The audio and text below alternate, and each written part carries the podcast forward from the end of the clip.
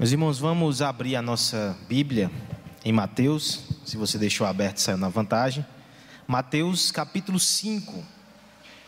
Seguimos aí nas bem-aventuranças. Mateus capítulo 5, dessa vez o verso 7. Mas como temos feito, nós leremos as anteriores também para contextualizar a bem-aventurança da noite. Misericórdia um jargão evangélico. Nós o usamos, possivelmente, na tentativa de excluir do nosso vocabulário expressões como Vixe Maria, Ave Maria. Então nós suprimos esse linguajar de origem católica romana, colocando-nos o misericórdia. Realmente o misericórdia, a misericórdia deve estar na boca dos cristãos. Mas não somente como expressão linguística mas como uma verdade concreta, fruto de um coração que é misericordioso. Misericórdia é coisa séria. Misericórdia é coisa cristã. Misericórdia é uma bem-aventurança. Misericórdia é o tema do sermão dessa noite. Leiamos as bem-aventuranças até chegarmos no verso 7 do capítulo 5, que fala exatamente sobre misericórdia. Vendo Jesus as multidões, subiu ao monte e, como se assentasse, aproximaram-se os seus discípulos. E ele passou a ensiná-los, dizendo: Bem-aventurados humildes de espírito, porque deles é o reino dos céus. Bem-aventurados os que choram, porque serão consolados. Bem-aventurados os mansos, porque herdarão a terra. Bem-aventurados que têm fome e sede de justiça, porque serão fartos. Hoje, bem-aventurados os misericordiosos, porque alcançarão misericórdia. A misericórdia, ela só existe porque existe miséria. A misericórdia ela vem exatamente na tentativa de suprir ou amenizar um estado de miséria. São duas realidades que estão atadas e conectadas. Mas miséria é um termo um tanto quanto incômodo. A gente não gosta de falar sobre isso. Há uma obra que tem exatamente este termo no seu título: Os Miseráveis. Um livro escrito pelo francês Victor Hugo, em 1862. Se você não leu o livro, talvez você tenha visto o filme. Eu recomendei essa semana, então eu avisei. Queria falar algumas coisas aqui. Esse, essa saga, ela narra muito bem uma situação de extrema miséria. Reassisti com Letícia essa semana. Ela passou o filme quase todo angustiado, angustiada. O personagem principal, por exemplo, Jean Valjean, passando fome com a sua família, ele rouba um pedaço de pão. E por causa desse crime, ele é preso e condenado a quatro anos como escravo no Angalés. Mas ele se revolta, ele se ira, ele tenta fugir, ele fica cada vez mais carrancudo e violento, de modo que a sua pena é aumentada. 19 anos ele passa como escravo no Angalés. Até que ele encontra alguém na sua vida que o trata de forma tão benigna e misericordiosa que ele começa uma jornada de redenção. Mas não se engane, essa não é a única miséria nesta obra. Talvez tenha um caso que te choque mais. Uma moça pobre chamada Fan, Fantine. Ela tem a filha sem um casamento, então você imagina que naquela época era uma situação muito complicada, ela foi abandonada pelo seu noivo. Então, para poder cuidar da sua filha, ela trabalha numa fábrica e envia recursos para uma família que ficou de cuidar da menina. No entanto, quando essa situação é descoberta, uma situação escandalosa para aquela época, ela é demitida.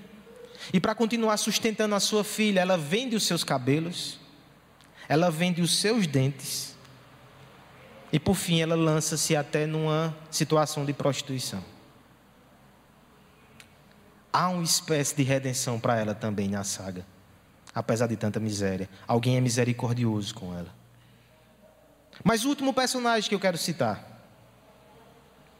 um personagem que talvez a priori você não consiga identificar miséria.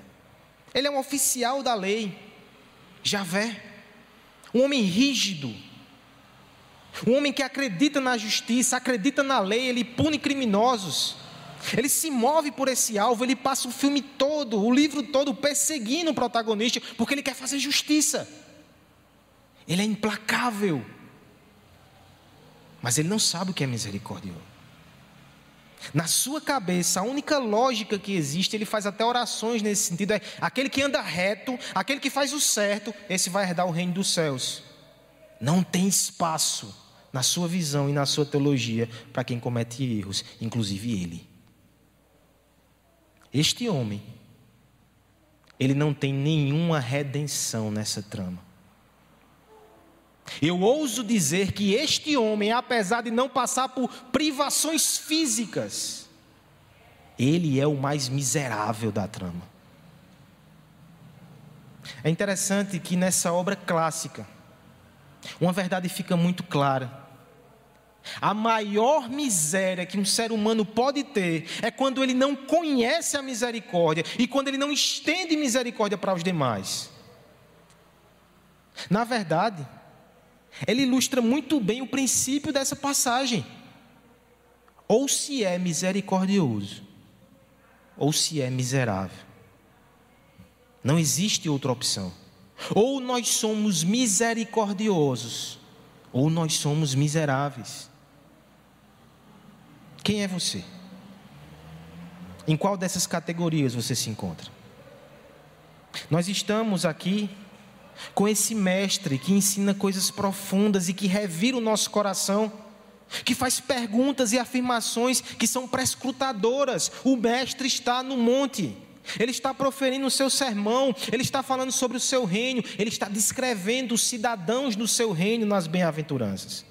Na semana passada nós, nós alcançamos o ápice, porque ele falou sobre a fome que Deus alimenta, a fome de justiça. Ele pregou o Evangelho para nós. Nós ouvimos as boas novas que seremos fartos.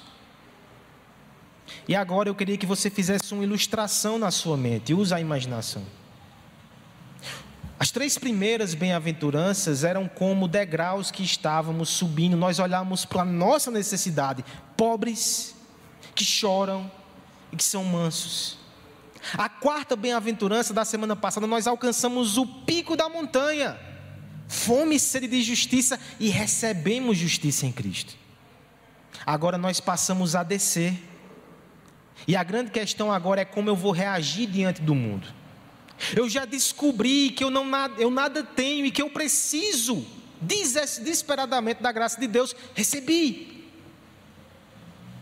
que é que eu vou fazer agora com as outras pessoas ao meu redor que também precisam dessa graça? Eu encontrei misericórdia. A primeira consequência, a primeira reação, a primeira característica destacada agora nesse segundo momento é que eu devo ser misericordioso. Você percebe como misericórdia é coisa séria? Se eu olho para mim e vejo que nada sou, eu olho para Cristo e vejo que tudo Ele me deu, agora eu olho para o meu próximo, o que é que eu darei? O que é que eu farei? Como eu responderei? Misericordioso ou miserável, quem eu sou? Veremos nessa noite, em resumo, a seguinte proposição. Quem está anotando, se prepara. Essa é a frase que vai percorrer o nosso sermão nessa noite. Aquele que recebeu misericórdia deve ofertá-la aos demais, e nisto aponta para a promessa que o sustenta. Mais uma vez, devagarzinho. Aquele que recebeu misericórdia deve estendê-la aos demais, e nisto aponta para a promessa que o sustenta. Primeiro aspecto, então, da verdade contida nesse texto nós vamos falar sobre aquele que recebeu misericórdia. Leamos juntos mais uma vez o verso 7, a bem-aventurança da noite. Bem-aventurados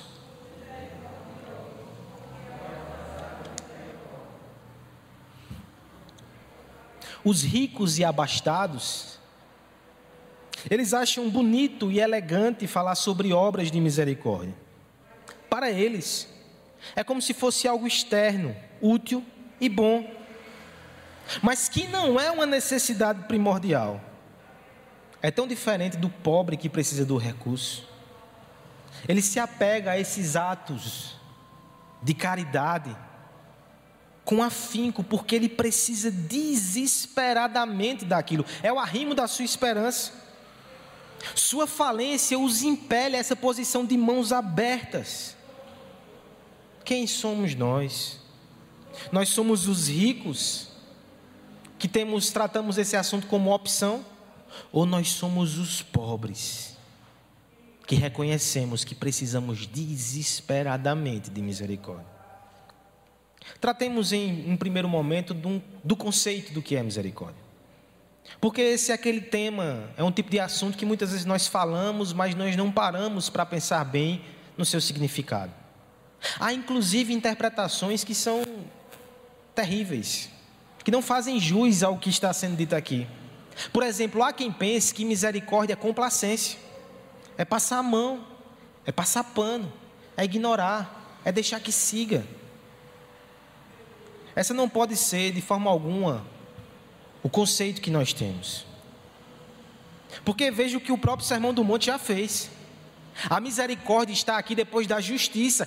A pessoa que é misericordiosa, ela tem fome e sede de justiça. Ela não nega o certo.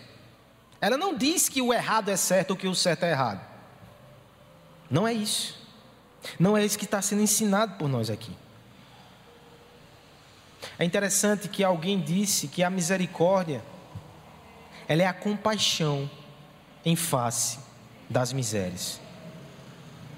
A misericórdia é um condoesse pelas dores alheias, e não somente o sentimento, mas a ação.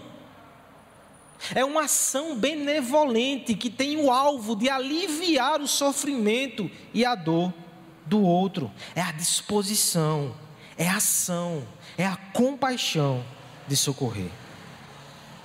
A Escritura tem para nós um dos exemplos mais conhecidos do que é ser misericordioso. Você lembra da história do bom samaritano? Aquele homem não conhecia a pessoa que foi assaltada na estrada de Jericó. O sacerdote, o levita, passou de largo, não quis parar para ajudar. O samaritano não. Ele teve compaixão ele teve ação. Ele foi até aquela pessoa, o socorreu, correu riscos, porque aquela era uma estrada perigosa, mas ele parou no seu trajeto para socorrer aquele homem. Ele o colocou no seu meio de transporte, que era o seu jumento, era o seu cavalo, e o levou até uma estalagem, pagou, sofreu dano para que aquele homem pudesse ser restaurado na sua saúde. Isso é misericórdia. Mas, meus irmãos, por mais que esse exemplo seja útil, o exemplo mais profundo, mais belo e mais impactante da misericórdia é o próprio Deus, é o nosso Pai. Veja o que é dito lá em Efésios 2,4, depois que é descrito a nossa condição e a nossa situação longe dele, é dito assim: mas Deus, sendo rico em misericórdia, por causa do seu grande amor com que nos amou, mas Deus, sendo rico em misericórdia, ele nos uniu ao seu filho Jesus Cristo. Foi o olhar compassivo de Deus que nos enxergou em nossa situação deplorável e enviou o seu próprio filho para nos resgatar. A nossa miséria foi suprida com a bondade de Deus. Olhemos para o nosso Pai e olhemos para o Filho Jesus Cristo, que é a misericórdia de Deus encarnada. Ele que se expôs não só a riscos para nos salvar, ele sofreu danos. Ele pagou com a sua própria vida para nos resgatar. Eis a misericórdia em sangue. Eis a misericórdia encarnada. E aqui nós chegamos no aspecto em que precisamos olhar para essa misericórdia e responder quem nós somos. Você é alguém que contempla, pra, contempla na obra de Cristo, consegue dizer: Isso foi feito por mim, em meu favor. Eu é que fui suprido em minha pobreza, eu é que fui acolhido em meu desespero, eu é que fui consolado em minha tragédia. Foi por mim que tamanho ato de misericórdia foi feito. Porque se dizemos isso, irmãos, isso nos transforma, isso nos alcança. Nós não somos os ricos, nós não somos os homens que têm recurso sobrando, nós somos aqueles que não tínhamos nada, mas por causa de Cristo recebemos misericórdia e graça. Nós somos os humildes de espírito, nós somos os que choram pelo seu pecado, nós somos os mansos, nós somos os famintos e Ele é a nossa misericórdia. Nós não tínhamos e nós encontramos nele. Aqui eu me lembro de uma história de um pastor no século 17 que pregava na sua no seu púlpito, na sua igreja, e de repente ele viu entrar naquele, naquela igreja, naquele ambiente, um homem que era juiz. Ele o conhecia, ele conhecia todos daquela paróquia. Ele sentou-se, ajoelhou e começou a fazer a sua oração. Exatamente ao lado daquele juiz, pouco tempo depois, ele percebeu que entrou outro homem, um ex-condenado. E na sua mente ele fez a alegação tão angustiante: ele havia sido condenado pela pena do juiz que estava ao seu lado. O pobre do pastor passou o culto todo suando, preocupado com aquela situação. Aqueles homens trocavam alguns olhares, ele não sabia se eles se reconheciam, e ele ficou angustiado com aquilo. Quando terminou, um tanto quanto constrangido, ele foi procurar o juiz, talvez na tentativa de acalmá-lo. E quando chegou perto do juiz, o juiz disse: Que maravilhosa graça, pastor. Jesus Cristo alcança miseráveis pecadores. O juiz, naquele momento, até se alegrou e fez a verdade. Aquele homem que estava no seu lado foi alcançado pela misericórdia de Deus. O juiz, não, eu não falei dele, eu falei de mim. Eu era um miserável pecador, minha situação era pior do que a dele. Ele sabia que precisava de salvação e de justiça. Eu me achava justo, mas Deus me salvou mesmo assim, porque Ele é tão misericordioso e Ele salva até os miseráveis que não sabem que são meus irmãos, acima de títulos, acima de riquezas, acima de qualquer dom e habilidade que Deus te deu, antes de tudo você tem que lembrar disso: você estava perdido e foi achado, você era pobre, mas Deus deu seu filho para você. Nós somos miseráveis, perdoados e salvos pela graça de Deus. Nós não podemos esquecer disso. Nós devemos nos lembrar disso todos os dias, porque isso vai trazer gratidão ao nosso coração. Quantas vezes nós não estamos frustrados e irritados porque achamos que temos direito a tantas coisas? Lembre quem você era. Um homem preso, uma mulher presa à condenação eterna, aguardando um cumprimento da sentença. A porta foi aberta, você foi libertado por Cristo. Agradeça a Deus. Tudo que você recebe é graça, é dádiva, é misericórdia. Lembre de quem você era, lembre do que Deus fez e se alegre no Senhor. E entregue a sua vida ao Senhor, se espante com isso. Nós precisamos lembrar quem nós éramos e o que Deus fez. Se você está aqui nessa noite e ainda encontra-se nessa situação de miséria, eu quero te dizer que o ser mais misericordioso do universo está aqui nessa noite para te dar salvação. Ele salva pecadores miseráveis, porque o seu coração é cheio de compaixão santa. Esse é o nosso Cristo. É isso que nós somos. Miseráveis que encontraram graça no nosso Salvador. Essa é a primeira verdade da passagem, irmãos. Aquele que recebeu misericórdia, esse é o cristão. Mas eu quero dar um passo além. Aquele que recebeu misericórdia, ele deve ofertá-la aos demais. Nós vamos agora da graça ao dever que dela decorre. Vamos ler mais uma vez a nossa bem-aventurança? Mateus capítulo 5, verso 7. Bem-aventurados.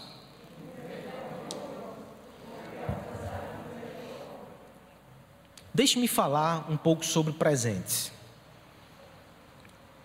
Sabe aquela camisa que você não usa?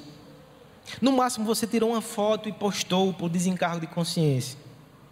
Mas você sabe que ela está no armário e ela já quase que se misturou com o armário, porque ela não sai dali. Sabe aquele perfume que você não gosta do cheiro? Você recebeu e deixou lá no armário, ele está quase se unindo à blusa, como se fosse uma coisa só. Existem presentes que nós deixamos um pouco de lado. Mas existem outros presentes que nós abraçamos e eles nos abraçam.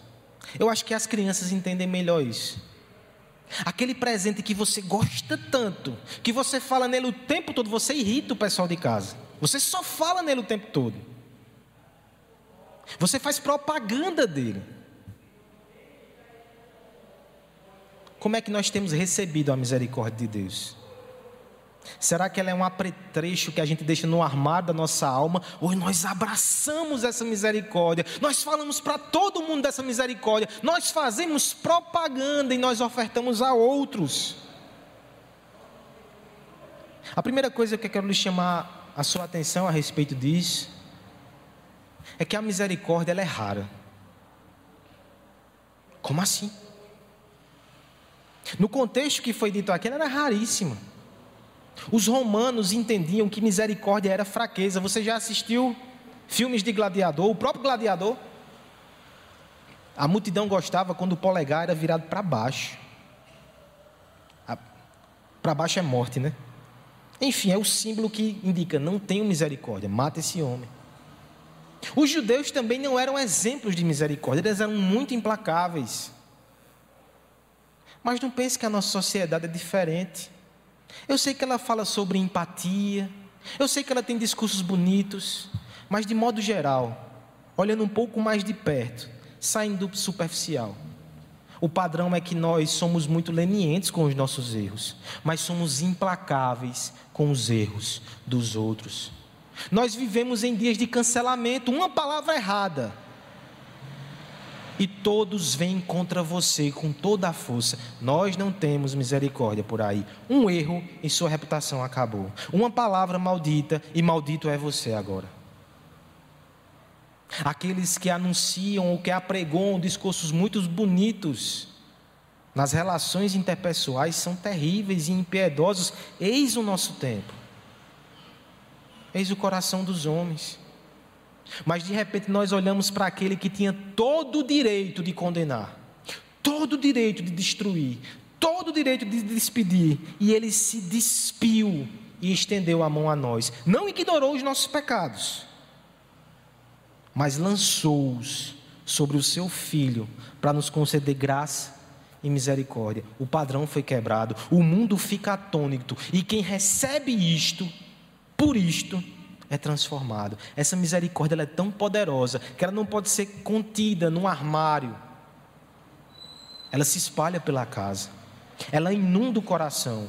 É inclusive isso que o apóstolo faz algumas vezes na sua palavra, na sua, nas suas cartas. Lembre-se que o apóstolo Paulo em Romanos 12, 1 vai dizer: Rogo-vos, pois, irmãos, pelas misericórdias de Deus. Ou seja, essa misericórdia, ela te motiva a viver de forma diferente. Ela muda a nossa disposição, não mais egoísta e autocentrada, mas agora sensível ao sofrimento alheio. Nos torna dispostos a abençoar o outro, até mesmo os inimigos. Nós lemos aqui nessa noite sobre isso. O cristão é aquele que pode e deve abençoar não somente os seus, os seus queridos, mas até os seus inimigos. É por isso que a misericórdia, em último intensidade envolve também o perdão. Eu faço bem, eu socorro e eu até perdoo. A misericórdia nos dá esse olhar compassivo. A misericórdia nos dá esse olhar perdoador. E aqui eu quero considerar com você uma questão muito importante nesse texto. Porque numa primeira leitura, você pode entender então que nós temos aqui uma relação de causa e efeito. Como assim? Aqueles que são misericordiosos alcançarão misericórdia, ou seja, por causa da minha misericórdia, Deus vai ser misericordioso comigo. É assim que você leu esse texto? Se você leu esse texto assim, por que você não está chorando? Por que você não está se descabelando? Por que você não sai correndo daqui? Sendo bem sincero, nenhum de nós é misericordioso o suficiente ou é misericordioso o tempo todo. Você realmente acha que com os nossos atos de misericórdia a gente vai conquistar a misericórdia de Deus?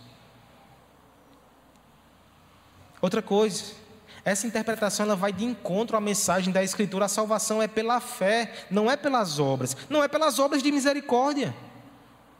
E por fim, deixa eu te dar um terceiro argumento para dizer que essa interpretação está errada. Misericórdia merecida é uma contradição de termos. Misericórdia sempre não é merecida. Não é isso que o texto está falando. O texto não está nos dizendo, irmãos, que a misericórdia de Deus é consequência da nossa misericórdia, é o contrário. É a misericórdia dele que nos faz misericordiosos. Nesse texto, nós temos sim um teste profundo. Nós somos salvos pela fé em Jesus Cristo e pelo arrependimento, mas o coração que foi quebrantado, o coração que se humilhou e o coração que recebeu graça, esse é um coração perdoador. Esse é um coração misericordioso. Ser misericordioso é o resultado natural de quem recebeu misericórdia. E a prova mais clara que eu fui perdoado é que eu perdoo.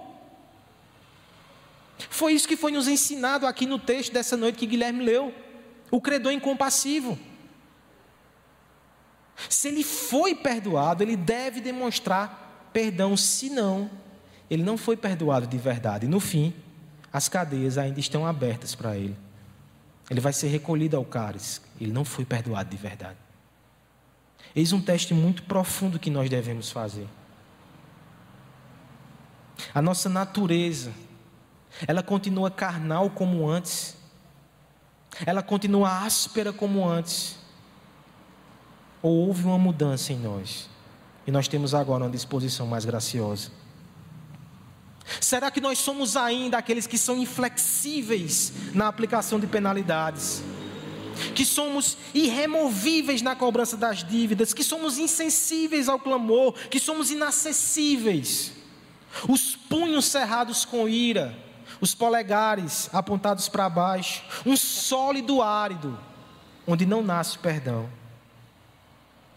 Ou nós somos aquele que onde havia antes esterilidade de compaixão, uma fonte de misericórdia irrompeu e irrigou todas as veias do nosso corpo. E agora os ouvidos escutam os aflitos, as mãos abertas para o socorro estão, os olhos contemplam não mais inimigos a serem abatidos, mas escravos a serem libertos, amigos e irmãos a serem perdoados porque onde a semente da reconciliação é plantada, frutos de misericórdia devem ser colhidos para arejar o ambiente com a graça que vem de Cristo, aquele que é a misericórdia encarnada de Deus. Imagina que você, Júlia e Yasmin, acabou quebrando aquele vaso muito caro da mamãe. E você achou que ela ia te botar para fora de casa, ia te jogar por cima do muro. Mas quando ela chegou e presenciou esse delito, esse crime, ela te perdoou. Ela te abraçou.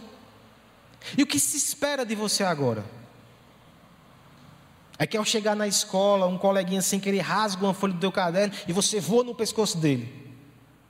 Ou é que você perdoe assim como você foi aprendeu em casa. Se somos filhos de Deus, Nós somos filhos de alguém que é misericordioso e a gente tem que estar aprendendo isso em casa. Na nossa nova casa espiritual, a gente não está mais aprendendo a destruir os outros, a gente está aprendendo a perdoar e a servir com o nosso Pai e com o nosso irmão Jesus Cristo. Nós devemos ser homens e mulheres, crianças que estendem as mãos. Nós devemos ser aquelas pessoas que são abrigo para os que sofrem. Nós devemos ser aqueles que conseguem passar por cima de ofensas e ser bondoso até com quem nos fere.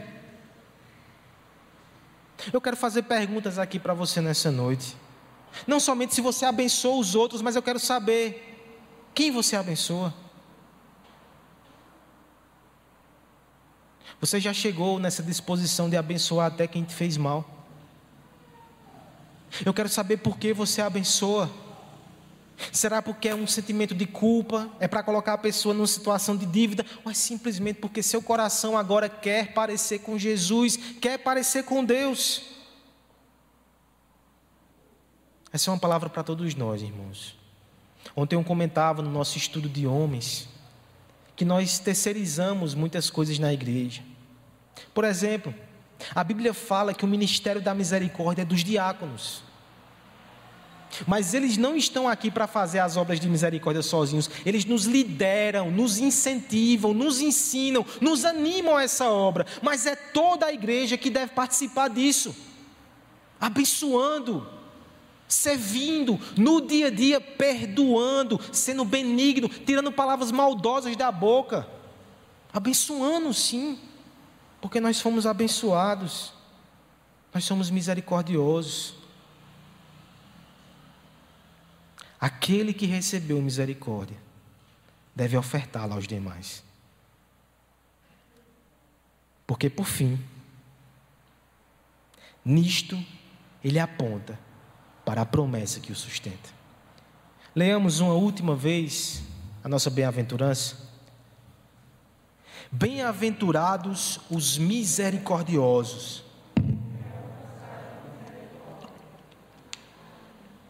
A misericórdia não é somente um monumento que foi erigido no passado, ao redor do qual nós plantamos um jardim de gratidão ao Senhor.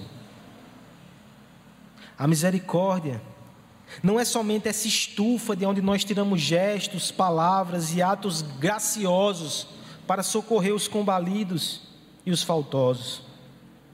Ela é também uma promessa no horizonte que nos atrai, que nos anima e que nos conforta com a sua fragrância de esperança. Deixa eu começar aqui falando uma palavra dura, mas uma palavra de extrema necessidade, de extrema realidade. Nós ainda precisamos da misericórdia. Eu não quero que você olhe somente para o momento lá da sua conversão e entenda, não, ali eu precisava mesmo. Eu estava perdido. Hoje ainda nós precisamos, porque nós ainda erramos, nós ainda caímos, nós ainda nos frustramos, nós ainda ficamos distantes do padrão de Deus. As nossas melhores obras, nos nossos melhores dias, ainda são poucas e pequenas comparado ao que Deus fez por nós. Nós precisamos de misericórdia hoje. Quantas vezes, quando nós mesmos olhamos para os nossos erros e pecados, nós pensamos: será que por fim Deus não vai se cansar de mim?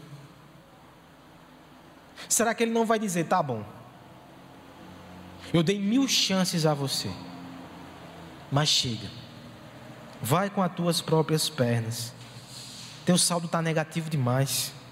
Você foi uma péssima aquisição. Nós precisamos de misericórdia hoje ainda. Nós precisaremos de misericórdia amanhã. Porque a Bíblia nos revela que um dia nós teremos de prestar contas. E nesse dia, quando finalmente contemplarmos a santidade, a majestade, a riqueza de Deus, quem vai ser altivo ao ponto de bater no peito e dizer: Está aqui, Senhor? Nenhum de nós.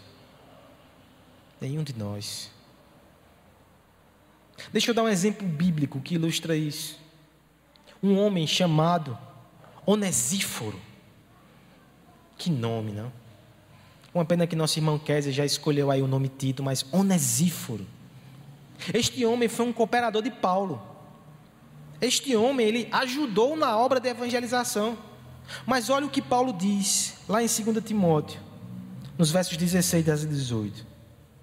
Ele diz: Conceda o Senhor misericórdia à casa de Onísefro, porque muitas vezes me deu ânimo e nunca se envergonhou das minhas algemas. Antes, tendo ele chegado em Roma, me procurou solicitamente até me encontrar. Ele está dizendo: Deus, conceda misericórdia a esse homem e à sua família. Eles me abençoaram demais. Ele está pedindo misericórdia para hoje. No caso, para aquele momento. Mas olha o verso 18 que diz: O Senhor lhe conceda naquele dia achar misericórdia da parte do Senhor. E tu sabes, dizendo a Timóteo, melhor do que eu, quantos serviços ele me prestou em Éfeso. Você está entendendo o que foi dito aqui? Esse rapaz não é simplesmente crente, não. Ele é um servo do Senhor envolvido com a obra. Ele fez sacrifícios em prol do reino de Deus, mas Paulo ainda diz: ele precisa de misericórdia hoje, Senhor. E ele vai precisar de misericórdia no último dia. Porque seria diferente conosco. Nós precisamos hoje, precisamos amanhã. Então quero terminar nessa noite te conduzindo à promessa. Bem-aventurados os misericordiosos. Não porque acharam misericórdia, mas porque encontrarão misericórdia também. Há uma promessa no amanhã, há uma promessa no fim do horizonte. Aqueles que receberam misericórdia de Deus e que por causa disso são agora misericordiosos, eles não serão abandonados em suas misérias, eles não serão descartados. O Senhor não vai desistir de nós, o Senhor vai nos receber com misericórdia no final da nossa jornada. Nós não somos descartáveis. Nós somos filhos. Filhos que não serão rejeitados. Por favor, considere um pouco a beleza disso. A misericórdia que nós já recebemos de Deus até aqui, 26 de julho de 2020, já seria motivo para a gente se alegrar por o resto da vida. Mas o que o texto está dizendo é que amanhã também tem misericórdia para você e para mim. Não só amanhã, até o fim. Até o fim. Deus nunca vai deixar de derramar misericórdia na nossa vida. Especialmente naqueles dias que a gente acha que não merece. Especialmente naqueles dias que nós nos sentimos os piores. A misericórdia continua ali do nosso lado. A misericórdia é uma promessa eterna para nós. É por isso, inclusive, que você pode abençoar os outros. Você pode caminhar com leveza. Tem misericórdia prometida no final, você pode ser misericordioso hoje com os outros. Já que estamos falando de literatura,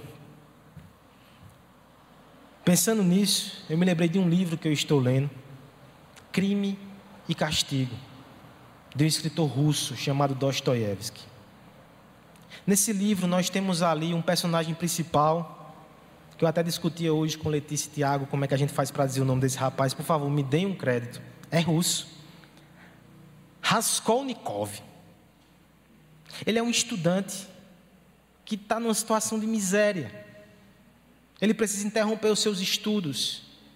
E no livro nós vamos acompanhando o seu coração e o seu raciocínio, como ele começa a justificar um crime que ele vai cometer. É angustiante a leitura. Porque você começa a perceber que no seu coração ele vai ficando cada vez mais deformado para justificar o mal que ele vai fazer. Mas no meio dessa leitura tão angustiante tem um momento de alívio. Há um momento no livro em que ele está numa praça e ele vê uma jovem se aproximando, uma jovem que parece ter 15 anos. Ela está mal vestida, ela está cambaleando como se estivesse bêbada. E ele percebe que possivelmente aquela jovem foi embebedada e se aproveitaram dela. Ao mesmo tempo, ele olha ao redor, ele contempla um homem que a olha com olhares cobiçosos e ele pensa, ele também quer se aproveitar dessa jovem. Ele esquece dos seus planos maquiavélicos e malignos, ele tenta ajudá-la. Ele vai ao seu encontro, ele afasta aquele homem, ele chama um policial, ele dá dinheiro a ela. Veja, ele é um miserável, mas ele dá algumas pratas a ela. Você chega a se enche de esperança naquele capítulo. Mas de repente, aquela moça bêbada, ela o rejeita. E tem uma hora que ele larga de mão e diz: ah, vai-se embora. Policial, vai embora, deixe ela. Deixe que esse homem faça o que quiser com ela. Não me importo. E ele começa a rir. E ele diz: O que é que eu estava na cabeça? Eu não posso ser misericordioso. Eu não posso me preocupar com ninguém, porque ninguém vai se preocupar comigo. No final, a sua conclusão é: eu não posso me dar ao luxo de ser bondoso com ninguém, porque ninguém vai ser bondoso comigo. Ele continua o seu caminho de degradação. Mas nós podemos nos dar ao luxo de ser bondosos, ser generosos e misericordiosos, porque alguém será bondoso, generoso e misericordioso conosco. E olha o que o texto diz: é o próprio Deus. Não é necessariamente que os homens a quem você abençoa vão lhe retribuir, nem sempre, mas Deus vai. Deus é a fonte confiável de misericórdia, bondade e graça. É por isso que eu e você podemos agora ser bondosos. Porque no dia que você é jogado na lona, e você é nocauteado pelo seu próprio pecado, que a vergonha te impede de olhar para cima, que a repulsa que nós sentimos pela nossa impureza nos faz pensar que aquele que é totalmente puro vai cansar de nós. É nesse dia que a graça vem ao seu encontro e te levanta de novo e te faz recomeçar.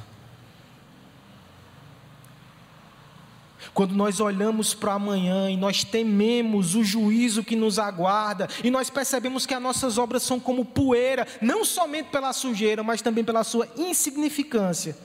Quando nós sabemos que, se pesados na balança, seremos achados em falta, é aí que o Senhor diz que o que falta em nós, ele vai suprir em Cristo Jesus, porque nós alcançamos misericórdia e graça.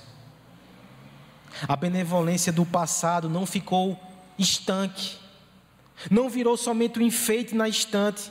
Os braços que um dia nos tiraram do abismo da perdição são os mesmos que nos abraçam no momento de confusão, e ainda serão aqueles que nos livrarão, por final, da condenação. Em Cristo nós temos misericórdia para o passado, para o presente, para o futuro. Nós podemos nos alegrar, nós podemos ser misericordiosos. Você deve sair daqui dessa noite entendendo que mais do que ninguém nesse mundo, você deve demonstrar bondade e graça, porque você a recebeu no passado, a recebe no presente e a receberá no futuro. Deus não está dando minguadinho para você, não. Ele está te dando muita graça. Ele quer que você reparta. Ele quer que você distribua. Ele ainda diz: você vai ser feliz quando fizer isso.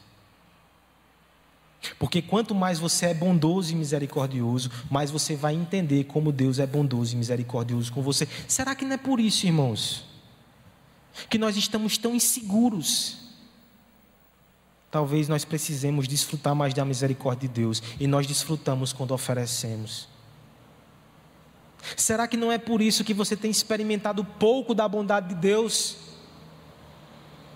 É porque Ele deseja que você seja bondoso com o que Ele já te deu e assim Ele vai te oferecer cada vez mais. Aquele que recebeu misericórdia deve ofertar misericórdia, porque fazendo isso, ele revela que está apegado a essa promessa. Mas eu ainda tenho última coisa a dizer.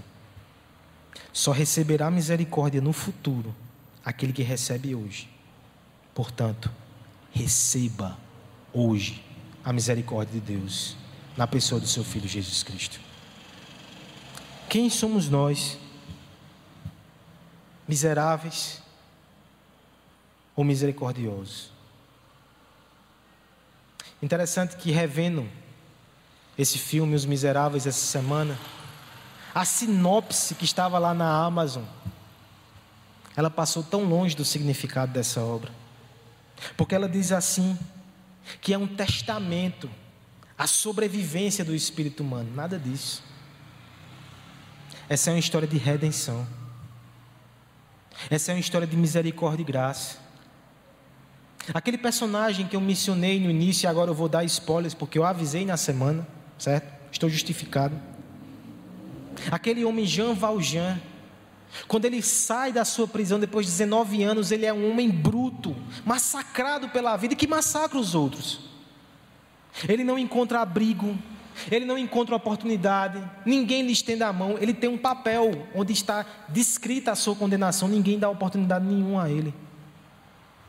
Até que um dia, ele encontra um sacerdote que o acolhe, que o alimenta, que o trata de igual para igual. Aquele homem, depois dessa, desse ato tão bonito, vai dormir. E João Valjean simplesmente pega um bocado de prata, coloca numa sacola, furta e sai no meio da noite. Ele é pego pela polícia, é espancado e voltam até o sacerdote para que ele faça uma denúncia formal, para que ele seja preso de novo. Mas quando apresentam aquele homem e os bens que ele roubou, o sacerdote simplesmente pega outra taça e diz: Meu amigo, você esqueceu de levar o principal. Eu lhe dei todas essas coisas, mas você saiu antes de eu lhe dar o principal. Leva essas taças também. E aquele homem, sem entender o que aconteceu, o sacerdote diz: entenda que isso foi Deus que fez por você. Que você use esses valores aqui para se tornar um homem diferente. E de fato, a partir daquele ato de misericórdia, aquele homem muda de vida. Ele segue em outra direção, ele abraça a fé, inclusive. Mas você lembra que existia outro personagem na trama que eu disse que era o mais miserável? Um inspetor de justiça, que o perseguiu o filme todo, um carrasco. Este homem passou o tempo todo no encalço de Jean Valjean. Até que no final da trama eles se cruzam mais uma vez. E João Valjean tem a oportunidade de matá-lo. E não o faz. Ele diz: Você está perdoado. Não tenho nada contra você. Vai embora.